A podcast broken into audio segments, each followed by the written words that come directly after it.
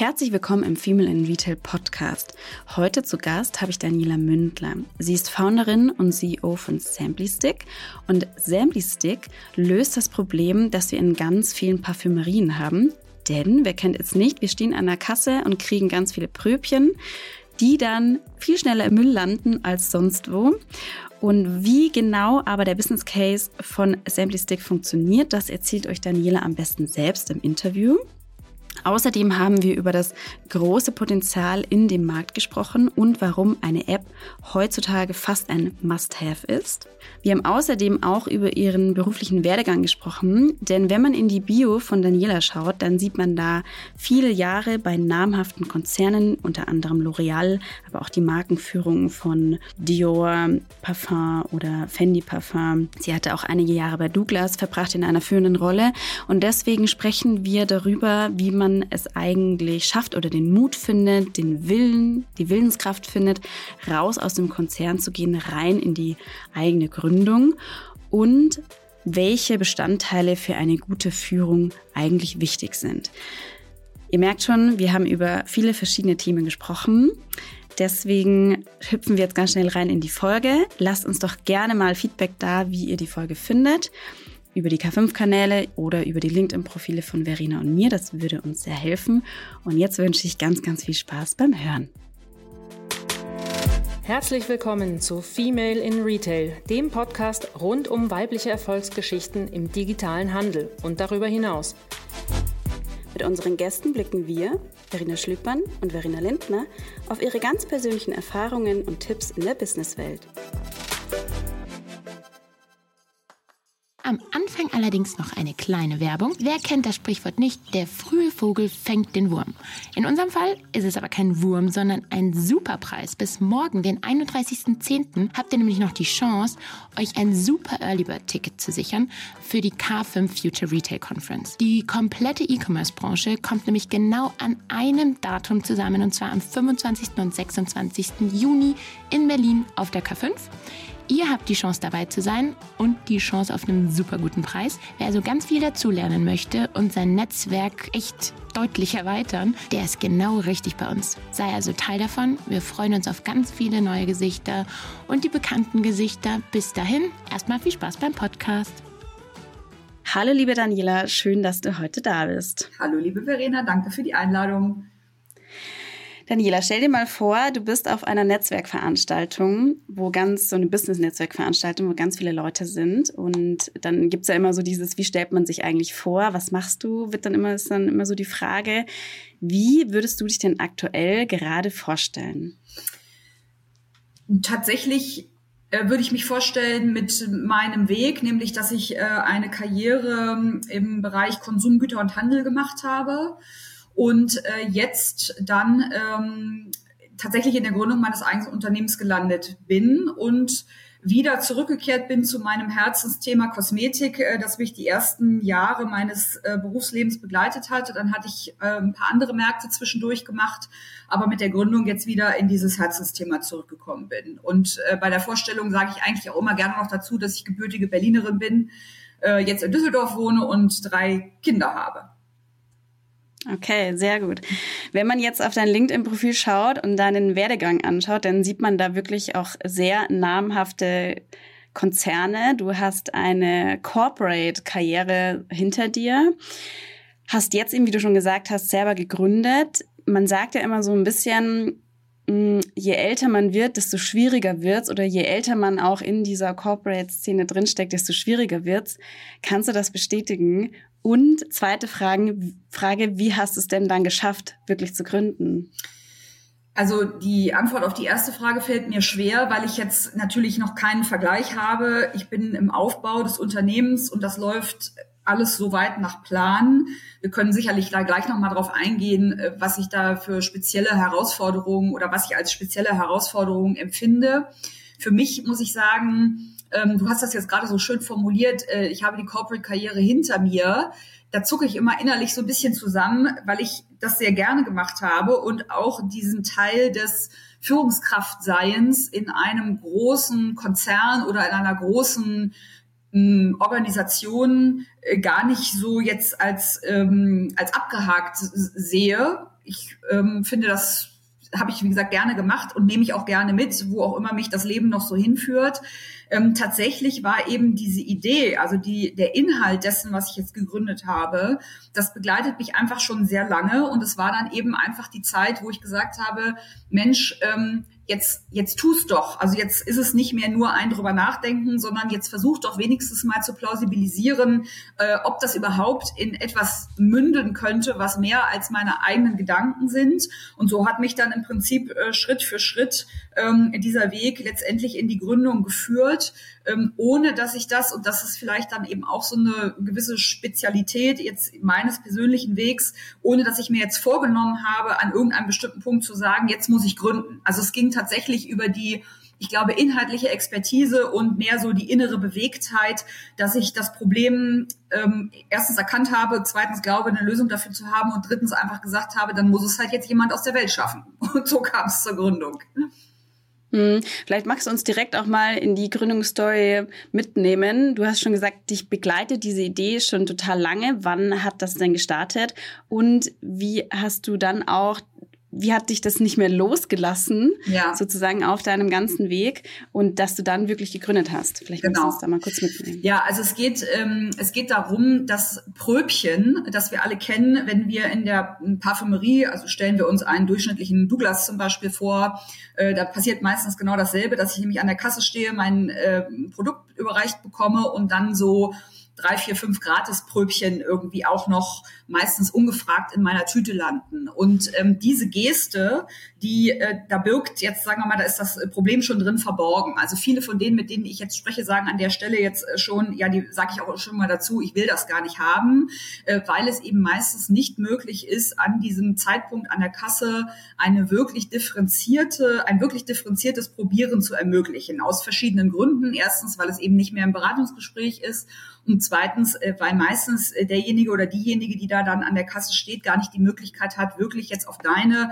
äh, Bedürfnisse, Verena, einzugehen. Und ähm, da auch zu fragen und zu sagen, was hast du dir denn schon immer mal gewünscht, was du vor dem Kauf probieren möchtest, das kannst du dann zwar sagen, aber in 99 Prozent aller Fälle läuft das dann auf Damen- oder Herrenduft, Pflege oder Make-up, ja, und ähm, das ist natürlich alles andere als das, was wir so ähm, als Branche für einen Anspruch haben und auch was die Kundin mittlerweile heute als Anspruch hat, äh, wie sie beraten werden will. So, das ist sozusagen das Alltagsproblem und das löse ich mit Samplistic äh, indem ich es eben schaffe, dass die Probe dann kreiert wird, wenn sie wirklich gebraucht wird, wirklich speziell und individuell auf deinen persönlichen Wunsch in einer nachhaltigen Verpackung und auch noch mit einer digitalen Anbindung. Aber auch das können wir vielleicht gleich im, äh, im Anschluss nochmal machen.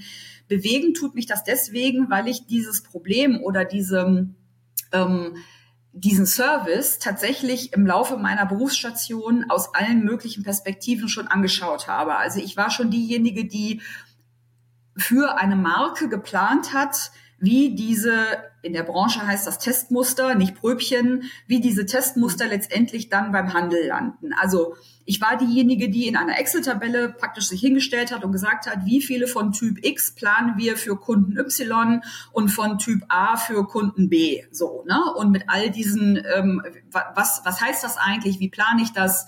Ähm, was sind meine Beweggründe, das so zu machen, wie ich es mache? Dann saß ich ähm, auf der Empfängerseite, nämlich auf Seiten des Handels. Ich habe ja auch fünf Jahre mal bei Douglas gearbeitet und war dann letztendlich diejenige, die immer mit den Marken darüber verhandelt hat, dass wir immer mehr von diesen Proben und von den Selbstbewusstsein brauchen, weil es eben nie gelungen ist, ähm, den Kundinnen und Kunden genau das Erlebnis zu ermöglichen, was wir doch eigentlich als Beratungsunternehmen und Handelsunternehmen gerne ermöglichen möchten.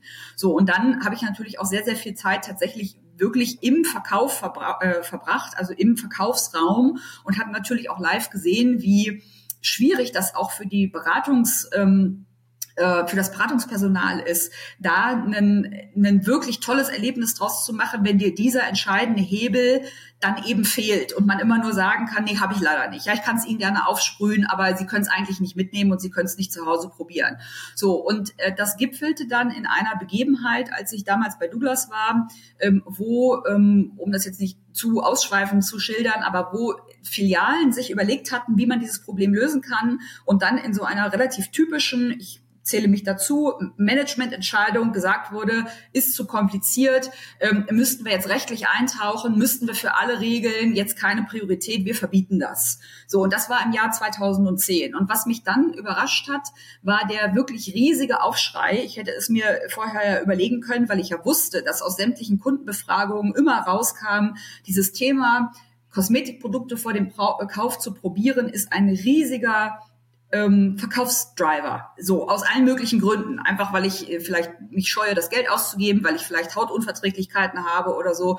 So, und ähm, das heißt, in dem Moment, wo wir dann damals gesagt haben, nee, wir wollen das nicht, wir, das, wir wollen da nicht eintauchen und weil es uns eben zu risikoreich war, verbieten wir es jetzt das war der Startpunkt meiner Überlegungen ähm, dann in den nächsten Jahren tatsächlich, weil ich eben schon immer gedacht habe, das ist doch eigentlich super einfach. Also man muss ja eigentlich nur vom Kunden ausdenken und dann den Prozess so designen, dass ich eben zum Schluss ultimativ das Kundenbedürfnis erfüllen kann. Und daraus ergeben sich dann wiederum Fragen und Realisierungsthemen. Und die habe ich dann im Jahr 2020 eigentlich mit Corona-Beginn angefangen abzuklappern, um zu sagen, ach, interessant, tatsächlich, geht wirklich. So, und so bin ich dann da gelandet.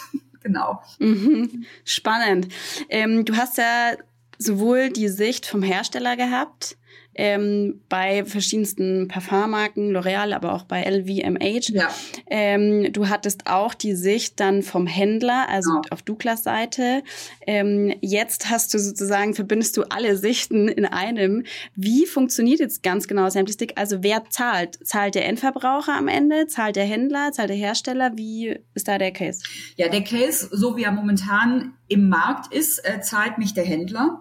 Ähm, das heißt, ich biete eine Service-Dienstleistung an oder einen Service, einen integrierten Service, äh, dem ich, äh, den ich dem Händler verkaufe. So und äh, dieser Service besteht aus einer Hardware- und einer Software-Komponente. Die Hardware-Komponente sind so standardisierte kleine Sticks. Es heißen Sticks, weil sie so ein bisschen aussehen wie ein Lippenstift. Ähm, und der besteht aus 100% Altplastik. Das heißt also, ich nehme zu 100%, es ist recyclinggerecht designt und ich nehme zu 100% Recyclingmaterial und führe es auch hinterher wieder in meinen eigenen Kreislauf zurück. Und das Tool selber ist so designt, dass ich in der Lage bin, aus sämtlichen Verpackungsarten sämtliche Texturen zu samplen. Also ich kann Pflege samplen, das ist, glaube ich, relativ intuitiv, ne, aus äh, Cremetiegeln abzufüllen. Ähm, ich kann aber auch aus Sprühflakons Düfte abfüllen und ich kann sogar gepresste Puder, Lippenstifte, Glosse und jede Art von Make-up-Farbe auch samplen. Und das war mir einfach super wichtig, dass ich in dem Design und so wie ich es eben jetzt auch dem Händler anbiete, dass der eigentlich einschlagen kann und sagen kann, im Prinzip ab Minute eins ist das so intuitiv, dass mein Verkaufspersonal nicht lange nachdenken muss, sondern in dem Moment, wo es im Beratungsgespräch dazu kommt, dass ich eben der Kundin einen Wunsch erfüllen kann, dass das ganz einfach und sehr niedrigschwellig zu machen ist. So, und dann hat das Ganze eine digitale Komponente, indem ich nämlich sämtliche Informationen des Produktes und noch viel mehr äh, über eine App für die Kundin anbinden kann. Das heißt, die Kundin ist Herrin über ihre Daten, ähm, kann auswählen, welche Informationen sie dann potenziell am meisten interessieren. Und das funktioniert alles über eine App. Das heißt, die Verkäu jeder macht im Prinzip das, was er am besten kann. Die Kundin sagt, was sie gerne hätte. Die Verkäuferin berät ähm, und äh, füllt ab und kreiert die Probe und letztendlich alles das, was dann die Kundin damit tut, nämlich das Probieren zu Hause, das Teilen ihrer Erfahrungen und den potenziellen Kauf, den kann sie aus ihrer App heraus dann tätigen. Das ist die, der digitale Teil. Und deswegen mir ähm, kauft der Handel diesen Service ab. Wir haben am Anfang auch nachweisen können, und das ist auch, glaube ich, Marktlage. Das ist jetzt nicht nur eine äh, Zahl, die aus der Kosmetik kommt, sondern in dem Moment, wo ich Kundinnen und Kunden dazu bringe, etwas, was sie interessiert, gezielt zu probieren. Also sei es jetzt eine Klamotte anzuprobieren, sei es ein Kosmetikprodukt auszuprobieren, dann habe ich extrem hohe Conversion Rates in Kauf. Äh, in meinem Fall waren es über 30 Prozent, also mehr als jeder Dritte ist zurückgekommen und hat innerhalb von vier Wochen das Produkt gekauft. Ich glaube, im Fashion-Bereich sagt man, das ist ungefähr jeder Vierte, äh, aber das ist natürlich ein, ähm, was, wofür dann die Händler letztendlich auch bezahlen, weil es ist eigentlich ist es eine Lead-Generierung, wenn man so will, äh, die eben extrem viel besser funktioniert als andere, die wir heute kennen.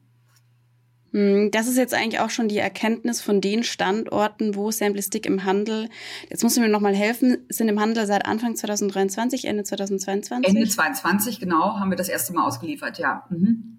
Genau, und jetzt tut ihr stetig mehrere Standorte mit dazu nehmen, genau. also mehrere Händler mit dazu nehmen. Und das ist jetzt eigentlich auch die Erkenntnis, dass ihr sagt, die Kunden, die kommen wirklich wieder zurück ja. in die Läden und kaufen dann die ausgewählten Produkte aufgrund ihrer Erfahrungen damit zu Hause. Genau. Noch andere Erfahrungen, die ihr bisher sammeln konntet? Ja, also es gibt mehrere. Also das ist jetzt sozusagen eine ein Use Case. Ne? Also zu sagen, ich habe von Käuferinnen und Käufern kann ich komplementäre Produkte samplen, die sie vielleicht nicht gekauft hätten, wenn sie es nicht hätten probieren können und die Verträglichkeit oder den Effekt hätten testen können. Das ist sozusagen der, der, der, der Hauptthreat, wenn man so will. So, dann habe ich äh, tatsächlich äh, auch eine Conversion-Erhöhung. Ähm, das heißt, ich habe ja in der Parfümerie auch relativ viele Besucher, die den Laden wieder verlassen, ohne dass sie kaufen, weil sie entweder äh, eben das, was sie suchen, nicht finden oder nicht äh, keine gute Beratung bekommen oder oder oder alles Mögliche an Gründen, die man da eben so hat, die dann zu Abbrüchen führen. Das ist aber im Bereich der Parfümerie recht hoch. Das heißt also, ähm, ich sag mal, zehn Leute, die reinkommen, sieben verlassen das Geschäft wieder, ohne an der Kasse gelandet zu sein. Und das ist halt für so ein Beratungsmodell, wo du einfach viele Investitionen natürlich erstens logischerweise in der Ware hast, aber zweitens eben auch im Standort und drittens vor allen Dingen auch im Personal, ist das einfach echt schlecht für die Effizienz der gesamten Wertschöpfungskette, wenn Leute sich entschieden haben, da reinzugehen und einfach wieder gehen. Und das Problem daran ist ja, dass ich nie weiß, wer da war. So, das heißt, mit Simplistic habe ich eben noch den Sekundäreffekt, dass ich diese Besucher dokumentieren kann. Also ich kann ihre Wünsche dokumentieren. Ich kann im Prinzip letztendlich dann auch einen Datenpunkt sichtbar machen in einem guten Customer Relationship ähm, Management, äh, wo ich natürlich hinterher in meinem Profil viel effizienter ähm, auch nach nach persönlichen Vorlieben steuern kann, als ich das nur kann, wenn ich nur Kaufprofile sehe.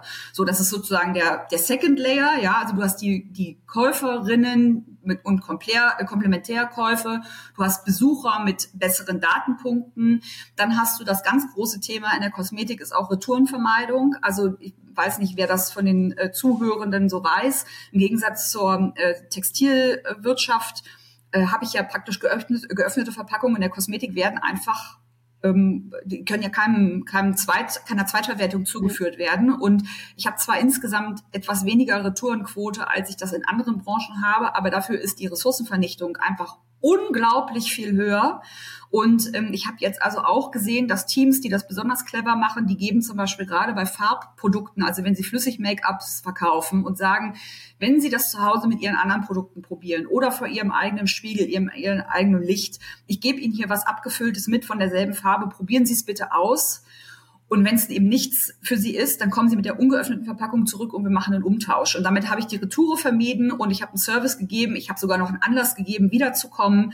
Ähm, das ist halt, das machen ganz häufig, also wenden die Teams ganz häufig an. Äh, und der dritte Punkt, der große natürlich, ist äh, Nachhaltigkeit. Also letztendlich dann zu sagen, dass es alles das, was ich gesehen habe oder was ich gerade gesagt habe, ist, ist richtig und wahr. Aber es gibt eben auch einfach diesen Aspekt zu sagen, wir müssen von diesem System wegkommen, das wahnsinnig ineffizient ungeheure Mengen an Proben verteilt, die aus Primärressourcen hergestellt sind, die nicht recyclingfähig sind und da einfach durch die Zielgerichtetheit und durch diesen nachhaltigen Ansatz im Material und im Design dahin zu kommen, dass ich einfach weniger Ressourcen verschwende für diesen Service, den ich bieten will. Das ist der dritte große äh, Punkt, den wir sehen und den natürlich auch viele Händler einfach auch äh, als primäre Dienstleistungen nach außen stellen. Hm, jetzt hast du eigentlich schon meine nächste Frage beantwortet, weil ich dich fragen wollte, was sind so dann die Verkaufsargumente im Handel, dass sie mit Stick zusammenarbeiten? Und die eine Frage war auch, jetzt habt ihr diese digitale Komponente mit der App. Ja. Weil ich hatte mich mit einer anderen Gründerin auch unterhalten, die war so ein Female Health Care. Ja.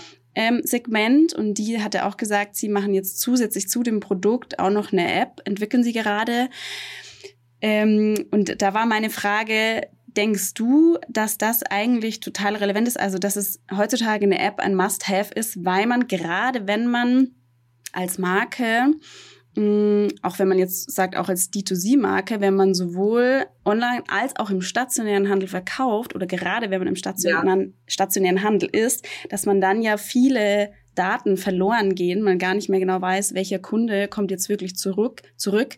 Ist das, äh, meinst du, auch ein wahnsinniges Verkaufsargument beim Händler, dass ihr eben gekoppelt mit der digitalen Komponente eigentlich genau das bieten könnt, eben diese Daten zu dem Kunden im stationären Handel. Ja, also äh, habe ich jetzt auch wieder ganz viele Aspekte, die man da beleuchten kann. Äh, tatsächlich einen Teil habe ich schon genannt. Also dieses Thema, wir befinden uns in der Kosmetik, insbesondere in der äh, in, im Depotvertrieb, äh, in ähm, Datenpunkten oder Konsumentenprofilen, die durch relativ wenige Datenpunkte charakterisiert sind und die dazu noch einen hohen Geschenkeanteil haben. Das heißt, du kaufst als guter Kunde, ich sag mal, sechsmal im Jahr vielleicht in der Parfümerie, was ohnehin nicht so viel ist und nicht so aussagekräftig, wie wenn du jetzt jeden Tag hier zu deinem Lebensmitteleinzelhändler gehst. Ähm, und gleichzeitig hast du eben noch einen sehr hohen Anteil an Leuten, die nicht für sich selber kaufen da drin. Das heißt also, die, die Wertigkeit der Daten, um sie dann für weitere CRM-Maßnahmen zu nehmen, ist selbst im besten Fall ausbaufähig. So, das ist der eine, mhm. äh, der eine Punkt. Ähm, und da einfach zu helfen und zu sagen, Mensch, wir können hier eure Bemühungen online wie offline einfach verbessern. Das ist also den ganzen Themenkomplex, glaube ich, der ist einfach zu verstehen und den kann man abräumen. Ähm, für mich waren andere Dinge nochmal auch wichtig. Erstens, ich habe App und nicht Web genommen, weil ich natürlich im Laden auch sicherstellen muss, so wie die App heute funktioniert, funktioniert auch die gesamte Dienstleistung im äh, Flugmodus, also ohne Einsatz mobiler Daten. Und ähm, ich kann natürlich immer diesem, diesem, äh, diesem, diesem Primat der Leichtigkeit der Umsetzung folgend für alle Beteiligten, ja, habe ich gesagt, die Verkäuferin, die kann ja nicht dann mit der Kundin da im Laden irgendwie rumlaufen, um irgendwie jetzt den besten Datenempfang irgendwie immer zu sichern. Das ist ja totaler Schwachsinn, wird auch keiner machen, ja. Das heißt, ich brauche eine Anwendung, die so das alles kann, was ich gerade geschildert habe, aber im Prinzip auch funktioniert, wenn die Kundin keinen Datenempfang hat. So. Und das tut sie und deswegen haben wir uns eben jetzt für diese Lösung entschieden. Und das dritte ist, das möchte ich immer noch oder ist mir persönlich einfach wichtig, das dazu zu sagen. Also ich habe in all meinen Rollen, die ich eingenommen habe, alles das festgestellt, was, glaube ich, jeder in so einer Branche, wenn er so tief eintaucht, feststellt. Nämlich, dass man selber den Blick dafür verliert, wie attraktiv und gleichzeitig, also die, die Anziehungskraft der Parfümerie wird durch sehr große, sehr ikonische Marken hergestellt. Und ich glaube, wir machen einen Fehler, wenn wir denken, dass es für jeden super einfach ist, so einen Laden zu betreten selbst wenn wir nur, nur, also kann man ja schon nur ein Gänsefüßchen nennen, wenn man nur über 20 oder 25 Euro für einen Lippenstift redet, dann ist das für viele Personen ein Angang. Sich mit diesen großen Marken, sich mit dem Personal, sich das zu trauen, da reinzugehen, das ist was, was man eben dann doch nicht jeden Tag macht. Und für mich war eben diese Komponente, dass die Kundin und der Kunde durch die App so eine Art Zugang zu diesem Universum haben und eine Berechtigung haben und einfach mit einem größeren Selbstbewusstsein auch in so ein Handelsgeschäft gehen können und sagen können, hören Sie mal, Sie, Sie haben, Sie bieten das ja hier an. Ich hätte, würde das jetzt gerne mal auch mal nachfragen. Das war für mich einfach so ein, ja, so ein Driver, den kann ich jetzt bisher noch schlecht in Zahlen fassen. Ähm, aber ich, ich habe eine tiefe innere Überzeugung, dass wenn wir über Kundenzentriertheit sprechen, dass wir eben auch darüber sprechen müssen, dass wir diese Anziehungskraft trotzdem in Nahbarkeit ummünzen. Weil ansonsten haben wir ein Problem äh, für den Handel, weil die Marken leben dann letztendlich auch vom Umsatz und vom Verkauf und nicht nur von der Bewunderung. Und da, glaube ich, macht die App einfach einen riesen hat einen riesen Aufschließ- oder Schlüsseleffekt ähm, für diese ganze äh, Begegnung mit dem Sortiment und eben sich dem zu nähern. Und das ähm, ja, ist meine persönliche These und werden wir sehen, wie es sich, wie es sich beweisen lässt. Genau. Ja, total spannend. Daran hatte ich noch gar nicht gedacht, aber es ist total spannend, da auch nochmal auch vielleicht neue Zielgruppen damit aufzuschließen. Genau, genau. Genau. Weil, wie du schon sagst, ist ja ganz oft so, dass wenn man sich gerade in einem höherpreisigen Segment eine Pflege oder äh, Make-up oder so kauft und dann ist man nicht damit zufrieden, ja. das ist ja dann auch wirklich so, wo man sich denkt, puh, und jetzt eigentlich nie wieder in Anführungsstrichen, weil jetzt habe ich schon 50, 60 und noch mehr Geld ausgegeben, ja. Euros ausgegeben, dann lasse ich es jetzt erstmal und suche wieder woanders und suche vielleicht dann sogar im Internet. Und das genau. ist ja eigentlich auch das, was man vermeiden möchte. Genau. Und ich stelle mir auch die Frage, aber das ist jetzt auch nur so eine persönliche Bemerkung. Also ich habe eine 13-jährige Tochter, die mit Vorliebe ähm, auch im Drogeriemarkt einkaufen geht. Und ihre Lösung ist tatsächlich, äh, die kauft dann eben fünf verschiedene Produkte für 2,50 Euro oder 1,80 Euro ähm, und probiert sich durch. Und da, das ist dann auch so was, wo da, da habe ich innerlich denke ich mir, dass, da sind wir doch eigentlich auch noch nicht so richtig im gezielten äh, Konsum und im verantwortungsbewussten Konsum, weil sie kauft ja trotzdem Verpackungen und schmeißt sie dann weg. Ähm, so und da da einfach zu sagen, Mensch, wir haben ein so ausdifferenziertes Sortiment in der Kosmetik. Also jeder Laden, also online sowieso ja noch, da sind wir ja schon im sechsstelligen Bereich, aber selbst jede durchschnittliche Filiale in einer durchschnittlichen Location hat, ähm, ich würde sagen, 10 bis 12.000 unterschiedliche Produkte da stehen. Ja, und da wirklich zu sagen, das ist doch eine wahnsinnige Stärke für Individualisierung und für persönlichen Bedarf und auch noch für Erleben und es macht auch noch Spaß Spaß und es ist auch noch alles schön und so weiter. Und das irgendwie besser und effizienter zusammenzubringen in einer nachhaltigen Art und Weise, das ist mir einfach ein super großes Anliegen. Und ich glaube, da hast du genau den Punkt auf den Kopf getroffen. Das ist auch zum Beispiel was, was die Händler noch gar nicht so einschätzen können. Wie viele Leute kommen eigentlich deswegen vielleicht einmal mehr, zweimal mehr ins Geschäft, ähm, die das sonst gar nicht machen würden. Und äh, auch das ja, werden wir im Laufe der Reise dann noch zusammen lernen. Aber ich bin mir sicher, es wird so sein. Ja, sehr gut. Wie ist denn dann, also wie geht ihr dann strategisch vor, wie ihr eure Kunden, in dem Fall die Händler, erreicht. Über welche Kanäle geht ihr da? Ist das das wirklich Mund zu Mund? Ihr seid wirklich vor Ort oder du bist sogar vor Ort? Ähm, oder was gibt's für andere Kanäle, wo ihr die, eure Kunden erreicht? Ja, also bisher war ich in der glücklichen Lage, dass äh, meine ähm, Conversion sozusagen aus den äh, aus Veröffentlichungen in Fachartikeln ähm, oder möglicherweise, wir werden sehen, jetzt nach der nach dem Podcast hier, äh, dass viele Leute tatsächlich Eigeninitiativ aktiv äh, tätig geworden sind und mich angesprochen haben. Also ich war bisher noch gar nicht in der, ähm, in der Lage, dass ich jetzt gucken musste, wen ich jetzt sozusagen äh, anspreche, sondern eigentlich ging es bisher immer andersrum. Sowohl interessanterweise von Handelsseite als, äh, aus, als auch von Markenseite aus. Weil die Marken natürlich, darüber haben wir noch gar nicht gesprochen, aber die haben ja nicht genau dasselbe Problem, aber es ist auch, es ist viel Komplexität, es ist viel Primärressource. Sie haben auch viel ne, ESG-Reporting und so weiter. Und dass das alles nicht gut funktioniert in diesem Gesamtsystem, das wissen die auch. Das heißt, die sprechen mich also auch an. Und ähm, da werden wir sehen, wie es weitergeht. Das heißt, das Interesse ist im Prinzip jetzt wird hauptsächlich von von von meiner Kundenseite aus an mich herangetragen. Dann habe ich natürlich den großen Vorteil, dass vielleicht auch noch mal so als Ergänzung für Gründen nach langer Erfahrung in Corporates hat natürlich den Vorteil, dass ich einfach ein sehr gutes Netzwerk habe und viele Leute kenne äh, und mir das jetzt nicht irgendwie aufbauen muss. Das hat auf jeden Fall einen ganz, ganz, ganz großen Vorteil. Und ähm, dann ist es tatsächlich so, wie du gesagt hast, in dem Moment, wo jemand sagt, ach, davon habe ich gehört, das könnte interessant sein, biete ich immer an, dass meistens ich tatsächlich einen Tag auch in den Geschäften verbringe oder mit den Teams verbringe und das einfach praktisch komplett selber mache und ich, es war bisher in 100 Prozent der Fälle so, wenn ich dann Tag war und die sowohl das Personal als auch die Kunden gesehen haben, was man machen kann, dann war nach einem Tag eigentlich klar, dass die das machen möchten. So und das ist tatsächlich auch das Geheimnis ähm, für die für die Umsetzung ich kann da ganz viel drüber reden. Das ist aber alles nicht so gut, wie wenn man sieht und wenn man eben sieht, wie glücklich die Kunden damit sind und vor allen Dingen, wie leicht es dem Personal fällt, das anzuwenden. Und äh, dann hat man eigentlich auch nicht mehr so wahnsinnig viel Fragen. Also da brauche ich jetzt keine langen Vorträge drüber halten. Das Anwenden und das Sehen in der Praxis ist das Beste. Mhm. Du hast in einem anderen Podcast hast du gesagt, den Charakter einer Marke sollte man immer auch auf der Gründerpersönlichkeit mhm. aufbauen, gerade von starken Marken. Ist das auch der Grund, warum du selber so ein bisschen in das Personal Branding reingehst?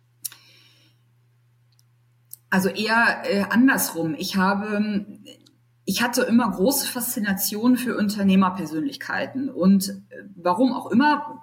Hm, ich kann nicht sagen, dass ich mir das bewusst so ausgewählt habe, aber mein gesamter Weg hat mich zu Marken geführt, mit einer einzigen Ausnahme, glaube ich, ähm, wo Marken von Persönlichkeiten gegründet waren und wir immer uns in der Markenführung sehr, sehr stark damit auseinandergesetzt haben, wo dieser Gründungsmythos sozusagen herkam und welche Stärken eigentlich so eine Marke mit der gründenden Person irgendwie ähm, ins Leben gebracht haben. So, das heißt, da habe ich eine gewisse Erfahrung und habe eben auch in Markenführung immer das mit angewendet, weil das ja doch sehr stark also eine Persönlichkeit einer Marke und eben Persönlichkeit eines Gründers oder einer Gründerin, das fiel in diesen Fällen immer stark zusammen. Und ich finde, das hat einfach große Ähnlichkeiten. Und ich würde auch nie dieses, ich sag mal, artifiziell am Reißbrett zu entwerfende Marken, ich finde, das kann man bestimmt sehr kompetent und sehr gut machen und es gibt wahnsinnig viele Beispiele, aber so dieses im Leben verankert sein, das ist eben was, was mir persönlich wichtig ist und wo ich immer das Gefühl habe, das macht nochmal so den letzten, ähm, den letzten Kick aus. Und deswegen, und das war ja deine Frage, bin ich da so ein bisschen reingerutscht, weil ich gemerkt habe, dass ich eben mit meiner Erfahrung, die ich in Markenführung gesammelt habe, recht viele der Methoden anwenden kann auf das Thema Personal Branding, so dass ich eben jetzt auch völlig unabhängig von der Gründung auch ja viel mit insbesondere jüngeren Frauen zusammenarbeite und genau daran arbeite und sage, habt ihr eigentlich schon mal darüber nachgedacht, wie ihr mit, mit Methoden der Markenführung euch eure eigene Positionierung gearbeiten könnt. Und das finde ich jetzt weniger deswegen interessant, weil ich die Positionierung jetzt so für so wahnsinnig wichtig halte. Aber der Prozess dahin, der beinhaltet eben sehr viel Reflexion, sehr viel Introspektion, sehr viel Klarheit über sich selber.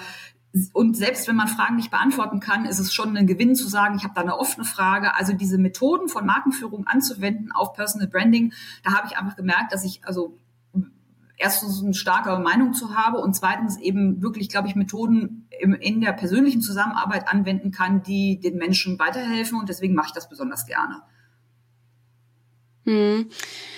Man, man merkt schon, du bist deiner Sache irgendwie total sicher. Also du bist sicher, dass Sandy Stick, dass der Markt das braucht und äh, dass auch, also dass das wahrscheinlich auch wachsen wird und dass das äh, so die Zukunft ist, gerade in diesem Bereich.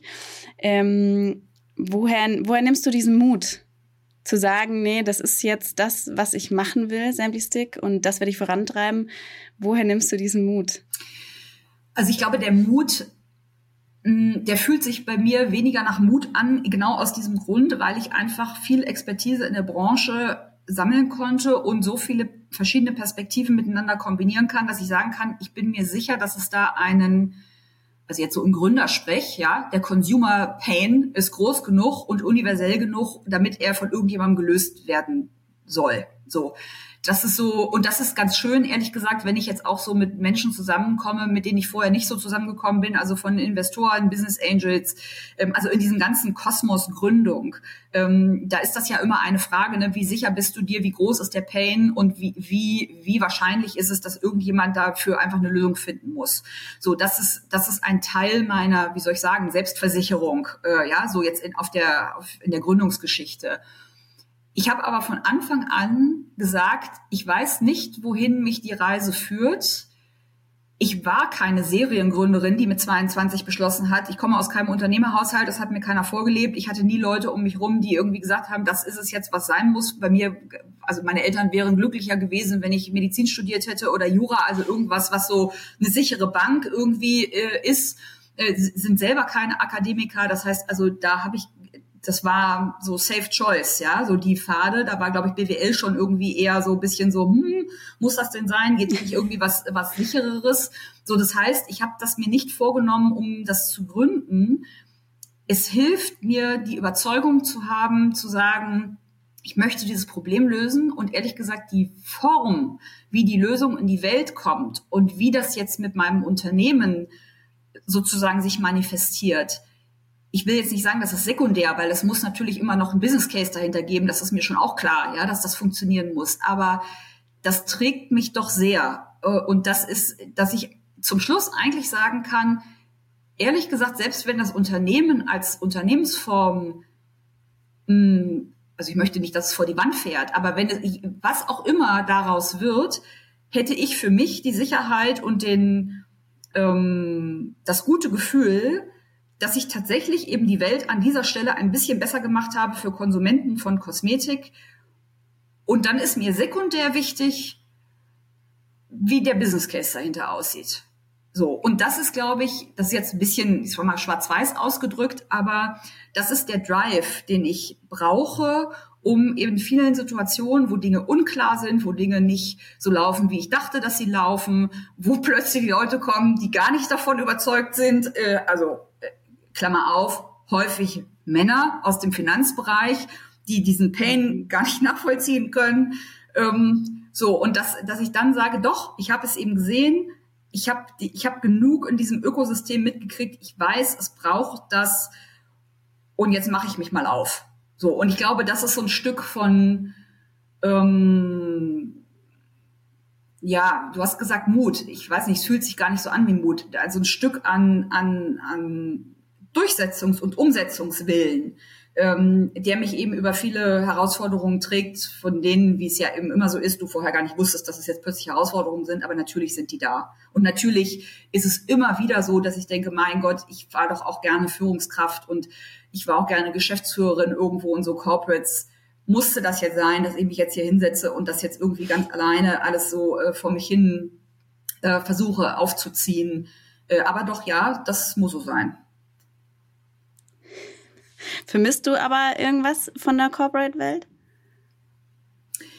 Ja, ich vermisse schon. Also jetzt momentan, ich bin ja jetzt quasi gerade dabei, erst das Team aufzubauen. Das heißt, dieser Austausch äh, mit, mit dem Team ähm, und dieser ganze große Anteil, wie man oder wie ich früher Menschen begleitet habe, auch so in ihrer Entwicklung, das konnte ich jetzt bisher, also in den letzten zwei Jahren ja so noch gar nicht zeigen. Ähm, das hat mir Spaß gemacht und das vermisse ich vielleicht ein Stück weit. Ich kann schon sagen, was ich überhaupt nicht vermisse, sind diese ganzen Insignien des, des Corporate-Daseins. Also das, die Frage hatte ich mir auch gestellt, ja. Manche sagen ja dann, ja, aber diese ganze, das ganze, die ganze Infrastruktur, ne, angefangen von, wenn der Drucker kaputt ist, musst du dich halt selber hinstellen und einen neuen kaufen und so. Das macht mir tatsächlich gar nichts. Äh, das ist, ähm, das macht mir einfach nichts. Also es ist einfach, habe ich festgestellt, ist für mich nicht, ist in Ordnung. Also ich dieses Unternehmertum und die Freiheit, mir die Zeit so einzuteilen und eben das zu machen, was ich für wichtig und für richtig halte. Das gibt mir sehr viel. Es gibt auch sehr viel dieses ne, im, im Geschäft stehen. Das gibt mir auch sehr viel. Tatsächlich ist es auch wahnsinnig, ich sag mal, frisst auch viel Energie, aber es gibt mir auch sehr, sehr viel Energie. Und dieses nah an, am Punkt des Geschehens sein, das hat man ja jetzt in den großen Corporates vielleicht auch gar nicht mehr so häufig gehabt. Ähm, da, das gibt mir wahnsinnig viel. Wo ich feststellen muss, also diese äh, Systematik oder dieses, ne, die Flexibilität, die auch in komplette Entgrenzung dann irgendwann ähm, ne, ins Negative umschlagen kann, da muss ich sagen, ja, das, äh, das ist so, das sehe ich und das ist eine Gefahr. Also sich selber da irgendwie immer so ein bisschen zu begrenzen und für die eigenen Ressourcen zu sorgen, das ist äh, eine Aufgabe. Das, und die ist anders, als wenn man jetzt morgens oder als ich früher ins Büro gegangen bin und abends dann zu Hause war. Ähm, das ist was völlig anderes. Hm. Ich meine, du hast ja immer auf beiden Seiten immer Vor- und Nachteile. Ja. Und man muss wahrscheinlich für sich persönlich einfach herausfinden, mit was man am besten fährt oder was das Richtige für einen ist. Ähm, nichtsdestotrotz kann man ja auch immer auch beide Seiten wieder ne, zurückspringen. Man kann auch immer wieder in das Corporate-Dasein zurückspringen. Man kann sich mal ausprobieren im Gründerdasein. Es ist ja kein, kein Step auf der Karriereleite, ist ja irgendwie ein Step, wo du sagst, du bist festgefahren oder so. Und genauso, wenn du sagst, dieses ähm, ein Team zu führen, das ist so das, was dir so ein bisschen fehlt. Ähm, mal schauen, wie die Reise mit Sandy Stick hingeht. Das genau. heißt, es kann ja auch wieder kommen. Genau. Ähm, und bei dem Punkt Führung, was würdest du denn sagen? Und gerade wenn du daran denkst, eben ein Team aufzubauen. Was sind denn da für dich die wichtigsten Bestandteile beim Thema Führung? Mm, also äh, früher hätte ich immer gesagt, das ist ähm, Integration ist für mich wichtig oder integrative Führung. Ähm, ich hätte immer gesagt, dass ich jemand bin, der sehr kommunikationsaffin ist. Also das heißt, das Miteinander sprechen, im Dialog sein, ähm, das ist, sind Sachen, die für mich wichtig sind. Die sind für mich aber jetzt genauso wichtig sozusagen in der Kundenbearbeitung oder im Umgang mit äh, den Leuten, äh, auf die ich da jetzt so im Handel treffe ähm, oder auch den Kunden. Ähm, ich glaube, im Laufe der Zeit habe ich gelernt, mich selber nicht zu wichtig zu nehmen. Also so eine gewisse Art von äh, Demut gegenüber Entscheidung anderer Menschen zu haben, das schadet nie ich bin jemand, der gerne mit anderen Menschen mich austauscht und da in deren äh, Beweggründe eintaucht. Und ich habe unzählige Momente gehabt, wo ich dachte, ach krass, hätte ich gar nicht so gesehen, kann man ja auch so sehen. Und das sind eigentlich so die, diese Überraschungen und die, diese, diese überraschenden Einsichten in ähm, die Beweggründe von anderen. Das das treibt mich total und das prägt auch mein Führungsverständnis. Und ähm, ich bin jemand, der, habe heute Morgen gerade in einem Termin nochmal diskutiert, ähm, ich bin extrem Stärke getrieben. Also ich habe bisher, ich habe noch nie Sinn darin gesehen, äh, in den Schwächen von Leuten rumzupulen, um ihnen immer wieder zu sagen, was alles irgendwie schwach ist. Weil bei mir ist auch ganz viel schwach oder ich sage mal andersrum formuliert, ich tue mich leichter ähm, mit einem stärkebasierten Profil wo ich genau weiß, wenn da eben herausragende Stärken sind, dann sind eben in Situationen, wo diese Stärken nicht zum, nicht gefragt sind, habe ich automatisch eben auch Schwächen. So. Und das finde ich eine viel wertschätzendere Sichtweise, als jetzt jedem immer ständig zu sagen, inklusive meiner selbst, äh, was alles noch nicht funktioniert und was alles nicht geht, weil letztendlich ich habe nur einen Kopf und nur ein Leben und nur einen Tag. Also ich muss immer irgendwie gucken, dass ich aus dem, was ich habe, das meiste raushole und so würde ich auch immer oder so habe ich versucht, auch immer meine Führung zu verstehen im Kontakt. Hm, total spannend. Ich musste auch daran denken, was ich äh, ganz toll fand, deine Aussage, dass du gerne die Entscheidungen anderer nachvollziehen möchtest und auch die Sichtweisen anderer zu verstehen und da offen zu sein, ähm, dass man selber als Führungsperson nicht diejenige ist, die irgendwie alles weiß und alles ähm, weiß, was richtig ist, in Anführungsstrichen, sondern eben auch die Sichtweisen von anderen einzusammeln und da auch mal wirklich richtig gut zuzuhören. Ähm, das finde ich nämlich auch, dass, äh, da muss ich einen Shoutout an äh, meine Chefin und so, meine Co-Host, die Verena geben die auch jemand ist, die einen totalen Fokus behält. Und wenn man mit ihr im Gespräch ist, nimmt sie sich immer ganz viel Zeit und nimmt sich ganz viel Zeit auch zuzuhören, wo sie tausend andere Sachen noch auf dem Schreibtisch liegen hat. Und das finde ich ganz, ganz toll. Ähm, jetzt kann ich mir vorstellen, dass äh, gerade seid ihr so, naja, die Ersten auf dem Markt ähm, und da ploppen doch bestimmt an jeglichen Stellen Ideen auf, wie man das Geschäftsmodell noch erweitern kann oder wo man noch in der App was dazu entwickeln ja. kann und so weiter. Daniela, wie behältst du den Fokus? Also erstens, glaube ich, ist eine ganz wichtige Einsicht, genau das anzuerkennen und zu sagen, ich muss letztendlich jeden Tag immer irgendwie so eine Annahme darüber treffen, was jetzt wichtiger ist als was anderes.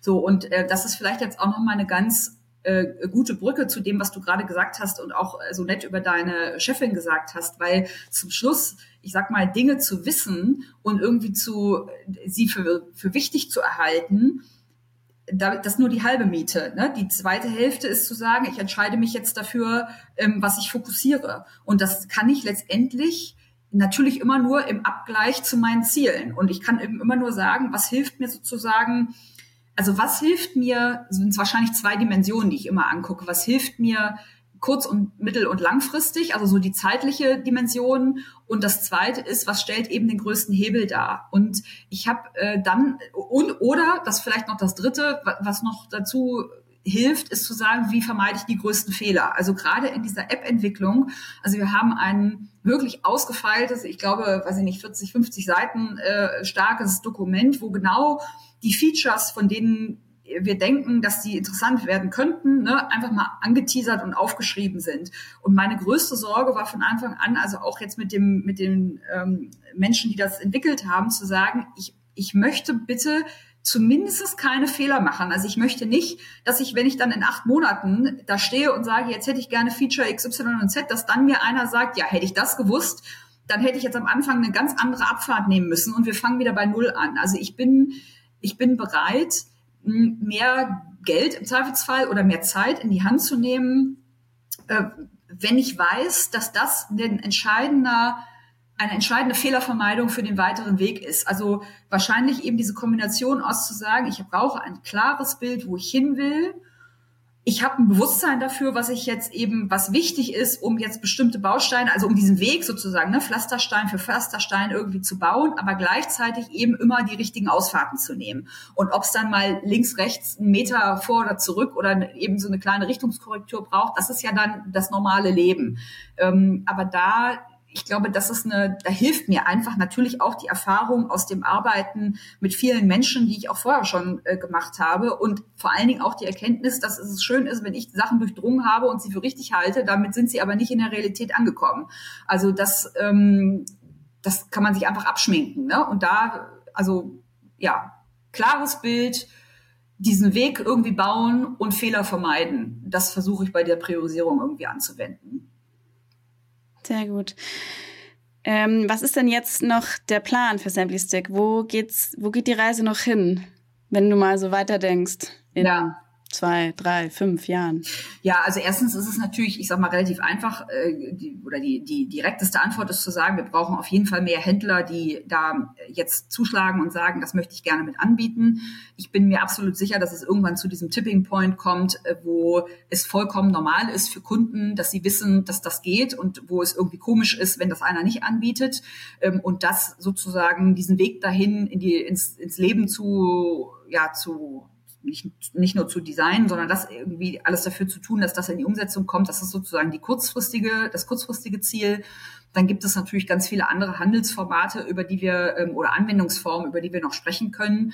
Also warum sollte das auf die Parfümerie begrenzt sein? Es gibt äh, ganz viele Apotheken, ähm, die sich eben gerade auf Skincare spezialisiert haben und die an diesem Thema Abfüllung ja noch viel näher dran sind, so qua mhm. Selbstverständnis ähm, da würde ich sagen, gibt es überhaupt keinerlei Gründe, warum das da nicht auch stattfinden sollte. Ähm, Friseure, also ja, you name it, andere, andere ähm, Handelsformen, die sich eben mit ähnlichen Problemen auseinandersetzen und ein Beratungsmodell haben. Und ich glaube, aus diesem Kreis, das gibt es übrigens auch natürlich in internationalen Märkten, ne? Und jetzt können wir dann anfangen, praktisch diesen Pain immer weiter ähm, zu denken und zu sagen, wo gibt's eigentlich denn die Konsumenten, die denselben Pain auch haben und wie müsste dann eine Lösung dann dafür sein.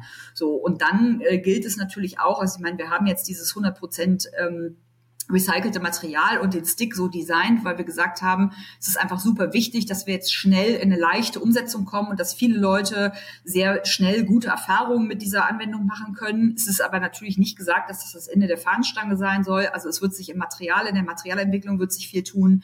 Vielleicht muss man irgendwann auch das Tool nochmal differenzieren. Ähm, ich glaube, dass es ein Riesenthema geben wird, wenn wir mehr Leute haben, die äh, die App anwenden, dass es auch so ein, so ein Community, also eine Community-Funktionalität auf jeden Fall braucht. Und ich glaube, mhm. da gibt es einfach viele Frauen insbesondere, die sich dazu auch austauschen wollen. Ähm, ja, so und und so weiter und so weiter. Also ich, mir gehen da, mir gehen da, der Weg geht mir definitiv nicht aus. Vielleicht ist es tatsächlich auch irgendwann mal ein B2C-Modell. Momentan ist es ein B2B-Modell. Ich glaube, es gibt auf jeden Fall Elemente, die darauf hindeuten, dass man B2C auch machen kann. Mhm. Aber das habe ich nur also das steht da auch auf dem Zettel, aber es ist da steht, da steht ganz schön viel auf dem Zettel bei dir, Daniela. Ja. Ich bin echt gespannt, wo die Reise hingeht. Ähm, ein super interessantes äh, Businessmodell und auch du hattest das ganz am, am Anfang schon erwähnt, diese verschiedenen Punkte, die einfach auch beim Händler total wichtig sind, ähm, wie du die Händler überzeugst, also im Sinne von Umweltschutz, aber auch, dass die Lunden, Kunden in den Laden wieder kommen, ja. ähm, dass der Kunde zufrieden ist, dass der Händler zufrieden ist, dass am Ende die Marke zufrieden ja. ist. Also du vereinst ja ganz, ganz viele Knotenpunkte zusammen, also ein total interessanter Case. Ähm, mir hat es total viel Spaß gemacht, mit dir zu sprechen, Daniela. Auch dieser kleine Rutsch in Richtung Führung, super, super interessant. Ähm, wir werden dich auf jeden Fall im Auge behalten, ähm, wie Sample Stick noch weitergeht. Und ähm, ich freue mich total, wenn wir uns hoffentlich bald mal persönlich austauschen können. Vielleicht ähm, bei der nächsten K5-Konferenz oder wo auch immer. Ähm, dir jetzt erstmal herzlichen Dank für deine Zeit, Daniela. Und ich drücke ganz fest die Daumen, dass es stetig bergauf geht. Wenn du noch irgendwelche ähm, Announcements machen möchtest in Richtung, dass ihr jemanden sucht oder irgendwas, dann immer sehr gerne. Ja. Ansonsten kann man dich bestimmt auch über LinkedIn wahrscheinlich ja. kontaktieren genau. oder dich finden. Genau. Ja, also ich bedanke mich auch ganz herzlich für deine Zeit und äh, eure oder die Möglichkeit, die ich habe, jetzt in dem Format hier ähm, sein zu dürfen. Ich würde mich sehr freuen, wenn wir uns persönlich kennenlernen. Ich würde mich auch sehr freuen, wenn wir uns bei der K5 auf jeden Fall ähm, persönlich äh, da nochmal die Gelegenheit hätten, ähm, da was miteinander zu machen. Auf Suchen tue ich immer. Also tatsächlich hat ähm, mein Mann hat den Text geschrieben auf der Webseite ähm, in dieser Rubrik, ne, wen wir suchen. Und er hatte eine sehr süße und sehr treffende Formulierung genommen, um zu sagen, wie hat dein Leben dich darauf vorbereitet, jetzt für Stick tätig zu werden? Und genau das, genau das ist es auch. Das trifft es auch. Also ich glaube, wir können ganz viele Leute in allen möglichen Bereichen äh, brauchen. Und ähm, wer daran Interesse hat, schreibt mich einfach über LinkedIn an. Ich bin da wirklich super dankbar, ähm, mich zu vernetzen äh, über LinkedIn und da auch, wenn jemand Fragen hat, ich mache das super gerne und ich glaube, das ist tatsächlich der Wert von Netzwerken und da kann ich jeden nur dazu auffordern. Vielen lieben Dank. Super, sehr gut. Danke dir, Daniela. Bis bald. Bis bald.